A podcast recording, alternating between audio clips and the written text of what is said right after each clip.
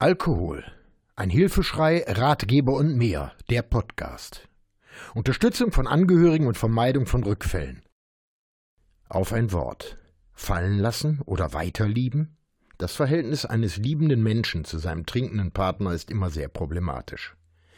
Ich will jetzt an dieser Stelle nicht auf die Details zum Thema Co-Abhängigkeit eingehen, sondern einen anderen Aspekt beleuchten. In den sozialen Medien lautet der häufigste Ratschlag Du musst dich sofort trennen, du musst ihn fallen lassen, nimm die Beine in die Hand und lauf oder verlass sie oder ihn sofort. Leichter gesagt als getan. Wie soll das funktionieren, wenn noch Liebe da ist und das Herz verrückt spielt, oder aber wenn es die Partnerschaft schon seit vielen Jahren gibt, oder wenn es sich gar um das eigene Kind handelt? Ich vergleiche das oft mit der Aufforderung, dusch doch mal, mach dich aber nicht nass dabei. Aus meiner Sicht sollte der erste Schritt in eine andere Richtung gehen, auch wenn es irgendwann tatsächlich zu einer Trennung kommen kann oder wird.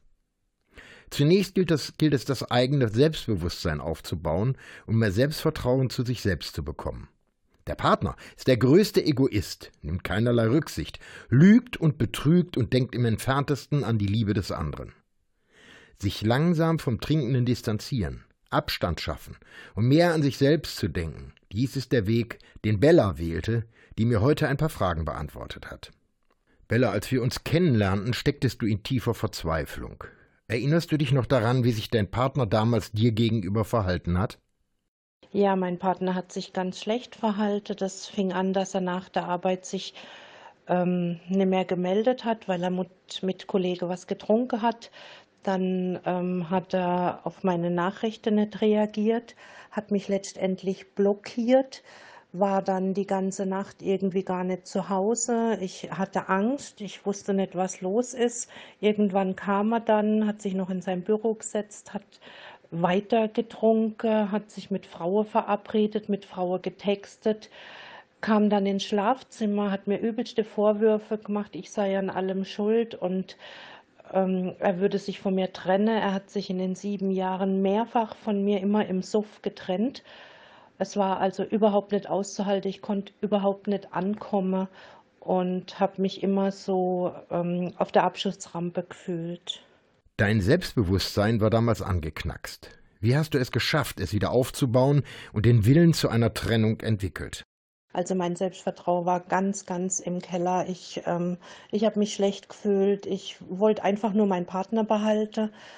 Und äh, mehr wollte ich eigentlich gar nicht. Und ich wollte, dass mir irgendjemand dabei hilft.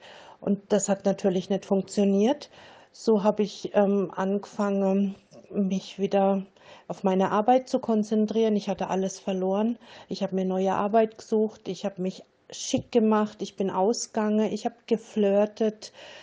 Ähm, ja, ich habe mich beim Sport angemeldet, unter anderem auch zu einer Magen-OP entschlossen. Ich habe Freunde getroffen und ähm, anfangs habe ich das nur gemacht, weil ich dachte, er sieht mich dann.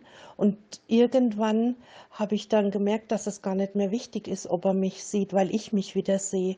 Und weil es einfach ganz toll war, die Bestätigung von außen, dass ich richtig bin, so wie ich bin und dass ich das Richtige mache.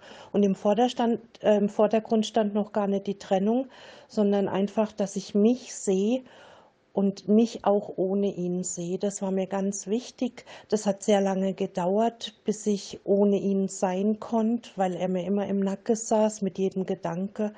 Das verschwand aber dann mit der Zeit. Wie hat sich dein Partner während der Trennung verhalten? Also zuerst mal hat sich mein Partner von mir getrennt, weil ich ihn gebeten habe, sich helfen zu lassen. Er hat dann ähm, gesagt, unter den Umständen kann er mich gar nicht heiraten. Die Hochzeit war also bevorgestanden, hätte in vier Wochen sein sollen.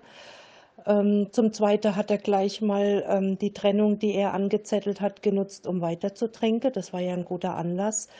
Der hat mir das Jugendamt auf den Hals gehetzt. Er hat mir die Arbeit gekündigt. Ich war bei ihm angestellt. Er hat mir eine Räumungsklage ins Haus flattern lassen. Er hat sogar meine Kinder, die ihn Papa genannt haben, ein Haus- und Hofverbot erteilt. Er hat also alles getan, um mir das Leben zur Hölle zu machen, und ich habe alles angenommen.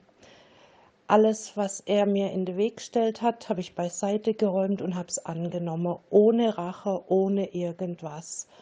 Es war mir einfach wichtig, dass ich durchmarschiere und mich nicht damit ähm, aufhalte, dass ich ihm das Gleiche antue. Und es war wirklich schrecklich. Also in der Zeit habe ich gedacht, der macht mich kaputt. Heute lebst du wieder nahezu sorgenfrei dein eigenes Leben. Denkst du heute noch an die sogenannte alte Zeit zurück? Ja, heute lebe ich sorgenfrei mein eigenes Leben.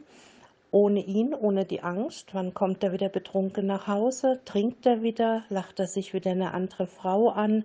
Blockiert er mich wieder oder was auch immer? Das alles ist weg. Es geht mir gut. Manchmal denke ich noch an die alte Zeit, das ist richtig, aber ich bin gar nicht mehr traurig. Mittlerweile freue ich mich, dass ich die Erfahrung gemacht habe und ich weiß ganz sicher, dass ich sie nicht nochmal machen will und werde. Ich bin ihm gar nicht böse.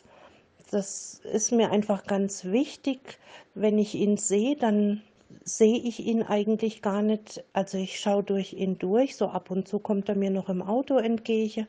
Ja, er ist mir eigentlich egal und das ist gut so. Kommt es dann wirklich zu einer Trennung, sind Schmerz und Verzweiflung riesig groß und es hilft nur die Verarbeitung. Im Grunde genommen gilt es Trauerarbeit zu leisten. Wie das Beispiel von Bella zeigt, folgen nach den düsteren Regentagen aber auch wieder hoffnungsvolle Zukunftsaussichten. Diesen und weitere Podcasts gibt's auch rund um die Uhr in der Mediathek von NRVision. Wir hören und sehen uns auf www.nrvision.de.